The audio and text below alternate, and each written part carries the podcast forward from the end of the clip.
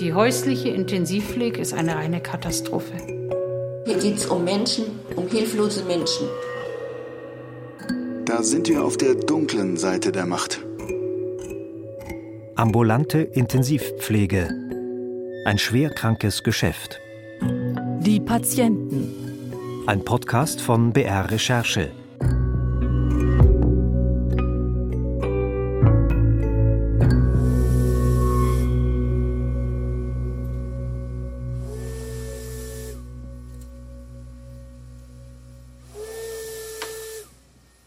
Das ist das Geräusch, das in Deutschland etwa 20.000 Menschen begleitet, oft rund um die Uhr. Die Beatmungsmaschine. Hightech hält diese Menschen am Leben. Es ist das Geräusch, das für Hochrisikopatienten und bestmögliche Pflege steht. Die Realität sieht anders aus. Denn Intensivpflege ist ein Geschäft, das bares Geld bringt. Bis zu 40.000 Euro zahlen die Kassen pro Patient und Monat. Daran wollen viele verdienen. An Menschen wie Inge. Ich bin Ingrid Angeli. Ich bin 59 Jahre alt. Die Schlaganfälle bekam ich schon mit 54 Jahren.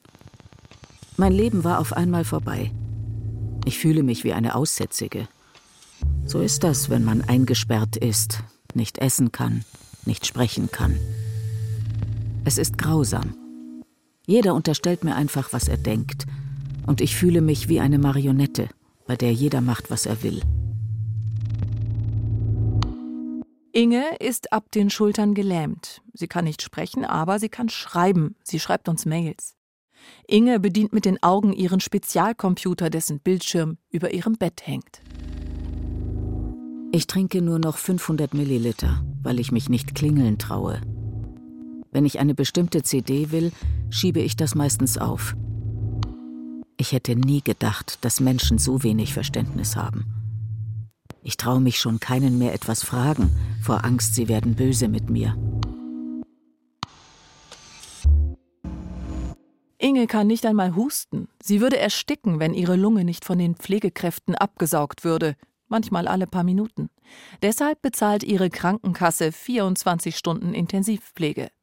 Zurzeit ist Inge in einer Wohngemeinschaft für Intensivpatienten. Inge ist hart geworden über die Jahre. Ihre Mails werden mit der Zeit immer schärfer. Sie lesen sich wie ein Protokoll aus Hilflosigkeit, Verzweiflung und Wut. Meist schreibt sie ihrer Lebensgefährtin Bea. Es sind Mails wie diese. Bea, ich habe gestern überhaupt nicht das Absaugen verweigert. Und er hat mir die Glocke hingelegt und gesagt, klingel doch. Der wischt mir den Stuhlgang in die Scheide. Hoffentlich werde ich krank. Immer wenn du nicht da bist, quält er mich. Er sagte, euch deutschen Weibern müsste man mal zeigen, was ein Mann ist.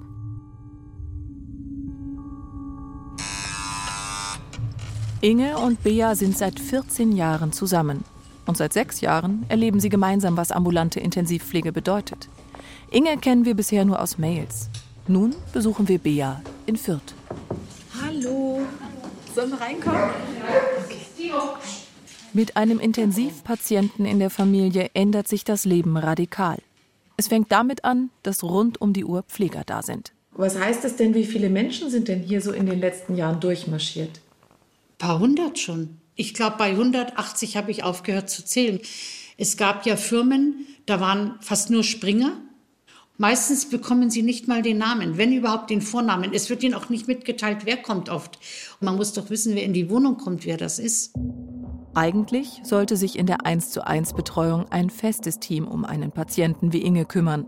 Pflegewissenschaftler setzen dafür sechs bis acht Stellen an. Stattdessen waren es bei Inge und Bea meist nur Springer oder 450 Euro Kräfte. Bei einigen Pflegediensten bekam das Paar gar keinen Dienstplan. Andere schickten ihnen Dienstpläne mit Lücken oder lediglich Vornamen zu. Die Pläne liegen uns vor. Welche Qualifikation die jeweiligen Pfleger hatten, erfuhren Inge und Bea fast nie. Von Dienst zu Dienst sei es schlimmer geworden, meint Bea. Was der Arzt anordnete, wurde ignoriert, Medikamente verschwanden, Stundenzettel wurden gefälscht, in die Dokumentation Fantasiewerte eingetragen. Da werden Werte eingetragen, die nie gemessen wurden Die Schwestern machen das einfach, weil sie zu faul sind oder weil sie keine Lust haben. Dann wird halt gefälscht. Aber eine gefälschte Dokumentation ist gefährlicher, als wenn man reinschreiben würde, dass gar nichts gemessen wurde, weil wenn irgendein Notfall ist, weiß man gar nicht, was vorher die Werte waren. Immer wieder beschwert sich Bea, ohne dass sich etwas ändert. Beide Frauen erzählen nicht nur von gefährlicher, sondern auch von bösartiger Pflege. Eine Frau verbog Inge absichtlich die Finger. Andere entfernten die Ruftaste vom Kopfkissen, die Inge betätigt, indem sie ihre Wange auf den Kippschalter legt. Die Klingel wurde ihr weggenommen, dann kann sie sich nicht melden. Es war schon so schlimm, dass ich sie bis hinten habe röcheln hören und dann selber nach vorne gekommen bin und nach dem Rechten geschaut habe und dann auch dafür gesorgt habe, dass sie abgesaugt wird. Ganz oft habe ich den Dienst erledigen müssen, den Rollstuhl bedienen, den Toilettengang, alles Mögliche. Ja, ich lebe eigentlich nur dafür, dass der Inge nichts passiert, dass sie ordentlich versorgt wird. Ich renne nur rum und schaue, dass hier alles läuft. Daraus besteht unser Leben. Der letzte Pflegedienst hat Inge und Bea im Stich gelassen, obwohl der Versorgungsvertrag noch lief. Es kam einfach niemand mehr. Bea machte über 20 Zwölf-Stunden-Dienste selbst und ging außerdem weiter in die Arbeit. Dann konnte sie nicht mehr. Deshalb ist Inge derzeit in einer Intensiv-WG in Nürnberg. Es ist eine Notlösung. Nächster Halt.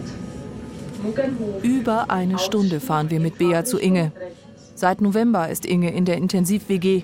Seit November hat sie ihr Zimmer, ihr Bett nicht verlassen. So, hallo Inge.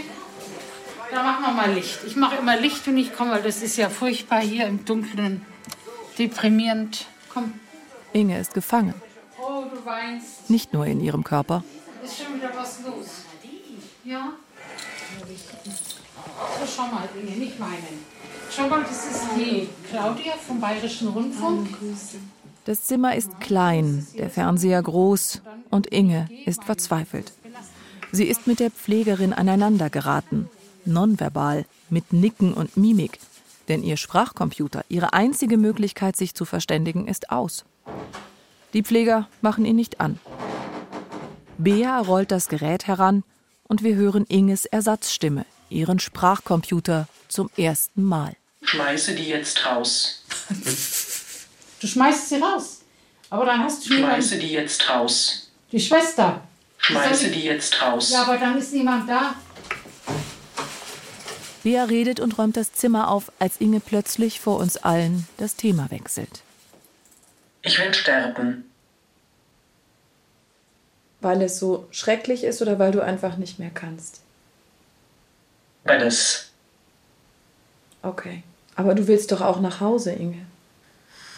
Willst du beides im Moment? Weil es. Wollten Sie so leben? Nein. So wie hier auf gar keinen Fall. Eben. Ja, aber vielleicht zu Hause und wenn ich zumindest die Möglichkeit hätte zu kommunizieren. Es ist natürlich, ich kann es nicht beurteilen. Keine Ahnung. Inge, du hast mir doch mal was geschrieben, warum du nicht mehr leben willst. Warum das fragst du noch? Ja, um was soll ich kämpfen? Es bessert sich nichts mehr.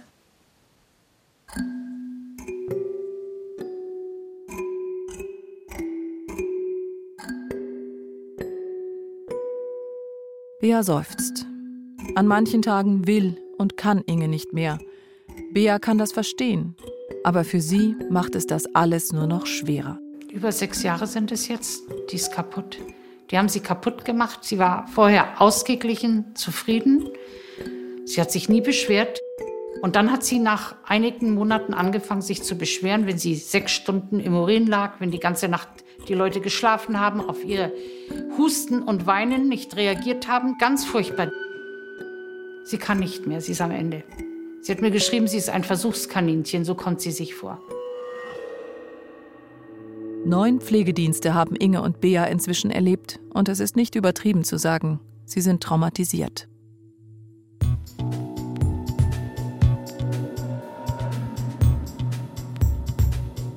Wir haben diese Recherche im Sommer 2016 begonnen. Wir hatten gerade über deutsch-russische Pflegedienste berichtet. Über organisierte Kriminalität im Gesundheitswesen. Es ging um Abrechnungsbetrug. Eine regelrechte Pflegemafia hatte über Jahre höchst erfolgreich die Sozialkassen geplündert. Experten schätzen den Schaden auf bis zu eine Milliarde Euro im Jahr. Hier ist das erste deutsche Fernsehen mit der Tagesschau. Die Geschichte schlug damals Wellen. Berlin im April 2016, Razzia bei einem Pflegedienst. Es geht um eine Million Euro. Der Verdacht, nicht erbrachte Leistungen sollen im großen Stil abgerechnet worden Bericht sein. der BR-Recherche und der Welt am Sonntag vorliegt, kommt die Behörde unter anderem zu dem Schluss, Zitat, beim Abrechnungsbetrug durch Pflegedienste handelt es sich um ein bundesweites Phänomen. Auch Und, die Ermittler fordern in ihrem Bericht eine, so wörtlich, umfassende Reform auf allen Ebenen. Die Bundesregierung erließ daraufhin ein Gesetz, das organisierte Kriminalität in der ambulanten Pflege eindämmen soll. Seitdem dürfen die Krankenkassen mehr kontrollieren. Leistungsnachweise etwa. Wie lange also ein Pflegedienst bei einem Patienten war. Allerdings, die Neuerungen greifen nicht. Pflegedienste, die es darauf anlegen, können Kontrollen leicht unterlaufen. Aber dazu kommen wir später. Das Thema lässt uns nicht los. Schnell stoßen wir auf die ambulante Intensivpflege. Hier kommen Hochrisikopatienten, immense Geldsummen und Personalmangel zusammen. Eine lebensgefährliche Mischung. Ja, grüß Sie, Claudia Burkhoff hier vom Bayerischen Rundfunk. Es ist für uns nicht einfach, mit Intensivpatienten wie Inge in Kontakt zu kommen. Sie selbst sind meist zu Hause, leben in Intensivwohngemeinschaften oder liegen in einer Klinik. Ihre Angehörigen haben schon genug mit der Pflege zu tun und sind oft an der Grenze ihrer Belastbarkeit oder schon darüber hinaus. Es ist eine regelrechte Pflegefalle. Wie also an diese unsichtbaren Menschen herankommen? Über Pflegekräfte, Pflegedienste und Mund-zu-Mund-Propaganda arbeiten wir uns vom Sommer 2016 an vorwärts. Familie für Familie, Fall für Fall. Unsere Twitter- und Facebook-Aufrufe über Selbsthilfegruppen wie etwa Klabautermann e.V. oder ALS Mobil bringen uns mehr Kontakte. Christoph Jaschke, selbst Krankenpfleger und Geschäftsführer eines Intensivpflegedienstes, veröffentlicht im Januar unseren Aufruf in seinem Magazin Gepflegt durchatmen und schreibt dazu: Ich unterstütze diese Recherche. Sie ist eine wirkliche Chance, die Versorgung außerklinisch versorgter Menschen zu verbessern und den Saustall auszuräumen, über den keiner offen spricht. Dabei appelliere ich auch an Pflegekräfte. Die Solidarität muss dem Pflegebedürftigen und Angehörigen gelten, nicht einem Arbeitgeber, der Menschenleben aufs Spiel setzt. Wir erleben auch jede Menge Rückschläge. Es ist ein Auf und Ab. Menschen sagen Interviews erst zu und dann wieder ab. Sie wolle sich nicht nackt machen, schreibt uns eine Frau. Andere haben eine Krise und keine Kraft mehr. Einige Patienten sterben und die Familien wollen mit dem Thema Pflege nichts mehr zu tun haben. Für andere sind die Interviews, schon die Anfragen, das Quäntchen Stress zu viel, etwas, das schlicht nicht mehr ertragbar ist. Über 40 Hintergrundgespräche mit Betroffenen und Angehörigen haben wir geführt. Viele Familien wollen ihren Frust loswerden, aber die meisten möchten anonym bleiben. Wir kämpfen nicht mehr. Wir nehmen es, wie es kommt. Ich zögere, weil ich auf die Pflegedienste angewiesen bin und mir natürlich nicht selbst schaden möchte. Wenn ich etwas kritisiere, bekomme ich gesagt, meine Ansprüche sind zu hoch. Das nächste, was dann kommt, ist, dann müssen wir ihnen kündigen. Entweder wir leben mit der schlechten Versorgung oder wir können schauen, wo wir bleiben. Legt man die Erlebnisse aller Familien nebeneinander, ergeben sich identische Muster. Etwa beängstigende Defizite in der Pflege.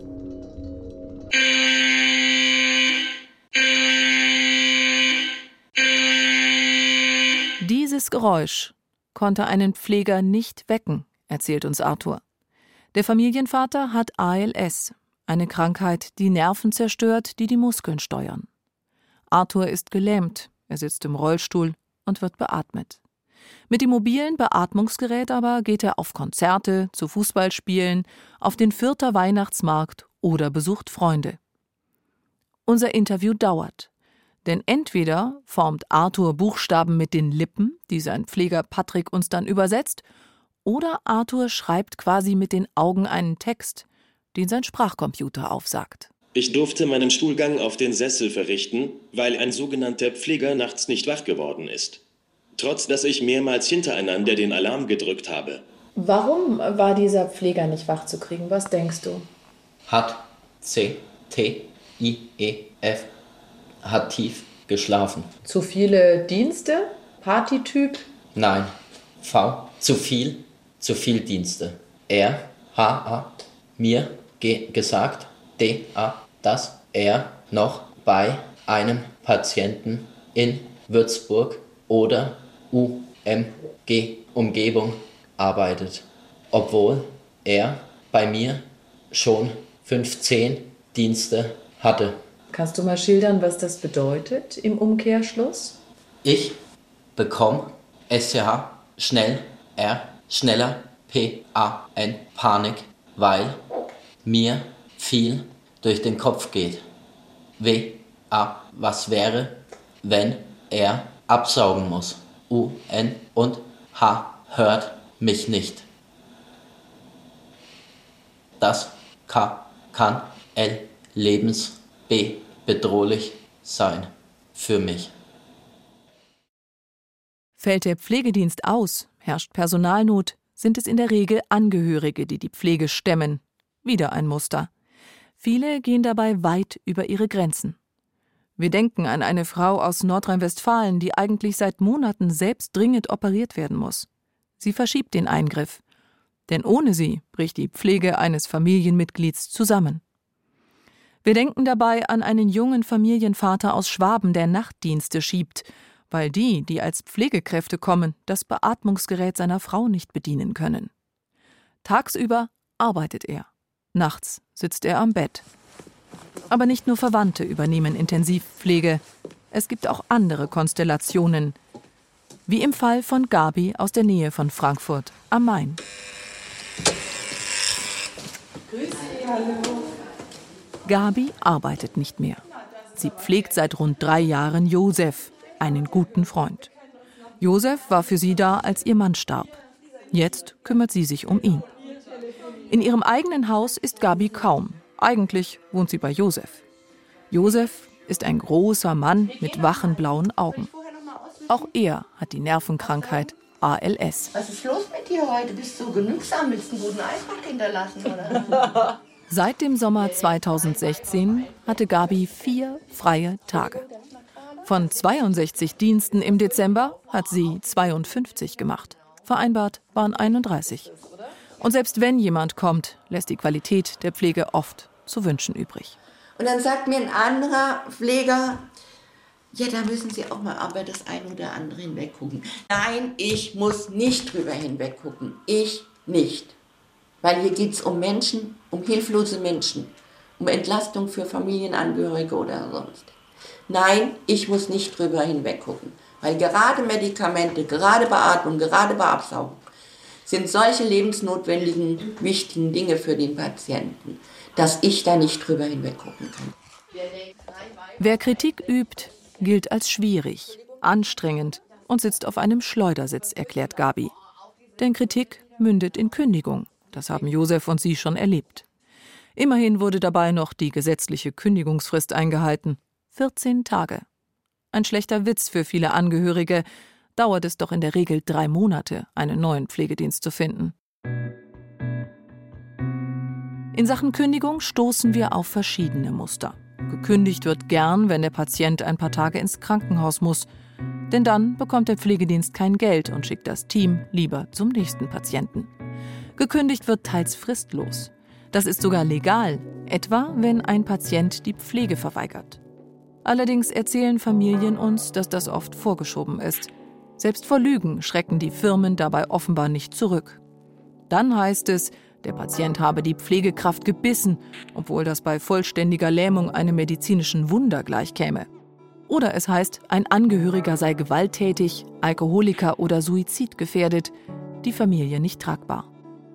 Es gibt Kündigungen zu Mitternacht, obwohl der Nachtdienst bis zum Morgen geht. Es gibt sogar Kündigungen per WhatsApp, wie diese hier. Ich darf dir hiermit mitteilen, dass wir die Versorgung deiner Frau morgen früh um 8 Uhr fristlos beenden werden. Es sind nicht nur die Intensivpatienten oder ihre Angehörigen, die von identischen Erfahrungen berichten. Wir haben über 30 Hintergrundgespräche mit Pflegekräften geführt. Auch sie wollen anonym bleiben. Die Familien akzeptieren alles, auch miese Pflege.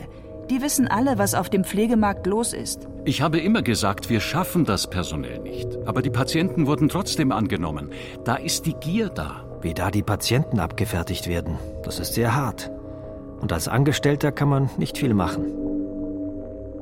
Wie kann das sein? Wie kann in der ambulanten Intensivpflege so viel im Argen liegen, ohne dass davon die Öffentlichkeit etwas weiß? In der Pflegeversicherung ist das Prinzip ambulant vor stationär festgeschrieben, erklärt der Pflegewissenschaftler Professor Michael Isford. Damit sei nach und nach die ambulante Intensivpflege entstanden. Das hat tatsächlich damit zu tun, dass wir erst seit relativ kurzer Zeit so viele Patienten äh, weiterhin auf Intensivstationen behandeln können und das aber nicht bei allen gelingt, sie von dem Beatmungsgerät wieder abzutrainieren. Und die Konsequenz ist dann, dadurch, dass die Menschen nicht immer im Krankenhaus bleiben können, dass man natürlich nachgeordnete Versorgungseinheiten braucht, die tatsächlich in der Lage sind, Menschen mit einer Beatmung auch im häuslichen Umfeld oder eben in WGs oder in Pflegeheimen mitzuversorgen. Vereinfacht kann man also sagen, dass moderne Medizin und technischer Fortschritt immer mehr Intensivpatienten hervorbringen. Ein weiterer Faktor ist, dass die Krankenhäuser seit Einführung des Fallpauschalensystems 2003 Patienten schneller entlassen. Ein Patient wie Inge, Arthur oder Josef kostet auf der Intensivstation an die 2000 bis 2500 Euro am Tag. Das sind über 60.000 Euro im Monat. Die häusliche Intensivpflege kostet mit etwa 30.000 Euro im Monat nur halb so viel. Das alles hat zu einem regelrechten Boom geführt. Es gibt also immer mehr Patienten. Gleichzeitig herrscht Fachkräftemangel. Und dieses Dilemma ist eine Gleichung mit zwei Unbekannten. Man weiß weder, wie viele Fachkräfte es gibt, noch kennt man die Zahl der Intensivpatienten genau, die nicht in einer Klinik oder einer stationären Einrichtung versorgt werden. Pflegewissenschaftler Michael Isford hält das für ein grundlegendes, verheerendes Defizit. Keine Daten zu haben heißt natürlich immer, wir versuchen ein System äh, zu steuern, was eigentlich im Blindflug ist. Also das heißt, wir müssten ein Zentralregister für diese Patientengruppe haben. Das dürfte eigentlich auch zu realisieren sein, dadurch, dass es allerdings so viele Krankenkassen gibt und diese Krankenkassendaten nicht zusammen abgeglichen werden, haben wir das eben nicht. Wir fragen 20 große Krankenkassen an. Manche lassen sich nicht in die Karten schauen oder antworten ausweichend. Aber es ergibt sich ein Bild. Die AOK Bayern, im Freistaat die größte Krankenkasse, hat demnach 700 Intensivpatienten. Andere große Kassen melden ebenfalls mehrere hundert, die kleineren an die 100. Die Techniker Krankenkasse, Deutschlands größte Krankenkasse, schreibt uns, die Zahl der Versicherten, die eine intensive häusliche Krankenpflege benötigen, ist in den vergangenen Jahren stetig gestiegen und wird nach unserer Einschätzung in den nächsten Jahren weiter steigen. Bei der Techniker Krankenkasse nehmen ca. 1400 Versicherte mit einem Versorgungsbedarf von mindestens zwölf Stunden die Leistung in Anspruch. Einig sind sich die Kassen darin, dass die Zahl der Intensivpatienten steigt. Laut AOK-Bundesverband geschätzt um rund 10 Prozent. Verlässliche Daten aber soll es erstmals für das Jahr 2017 geben. Sie standen bei Redaktionsschluss noch aus.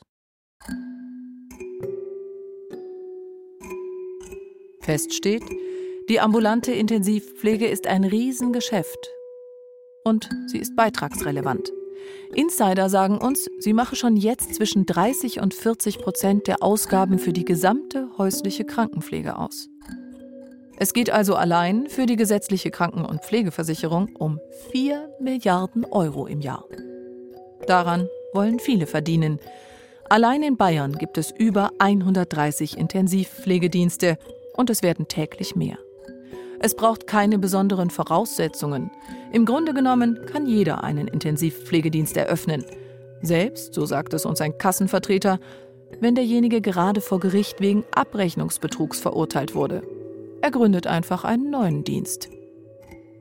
Das erklärt ansatzweise, was Intensivpatienten und ihre Angehörigen Tag für Tag erleben. Aber nicht alles. Hier geht es um Hochrisikopatienten. Menschen, die rund um die Uhr kompetente Betreuer brauchen, weil ihr Leben an einem seidenen Faden hängt. Dafür zahlen die Kranken- und die Pflegekassen. Dafür zahlen wir alle mit unseren Sozialabgaben. Viel Geld. Wie ist es dann möglich, dass wir am Bett von Intensivpatienten nicht Intensivfachkräfte, sondern etwa Metzger, Forstangestellte oder serbische Chemikerinnen finden?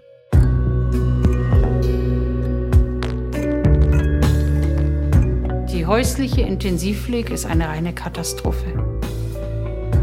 Die Inge erinnert die andauernd an alles. Ja, was macht denn einer, der nicht mehr bei Sinnen ist oder der im Koma ist? Was macht denn der? Der verkommt.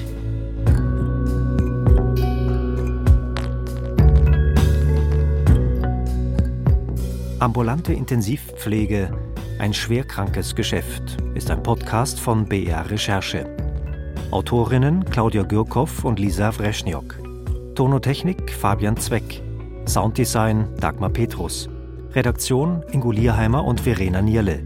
Eine Produktion des Bayerischen Rundfunks 2018.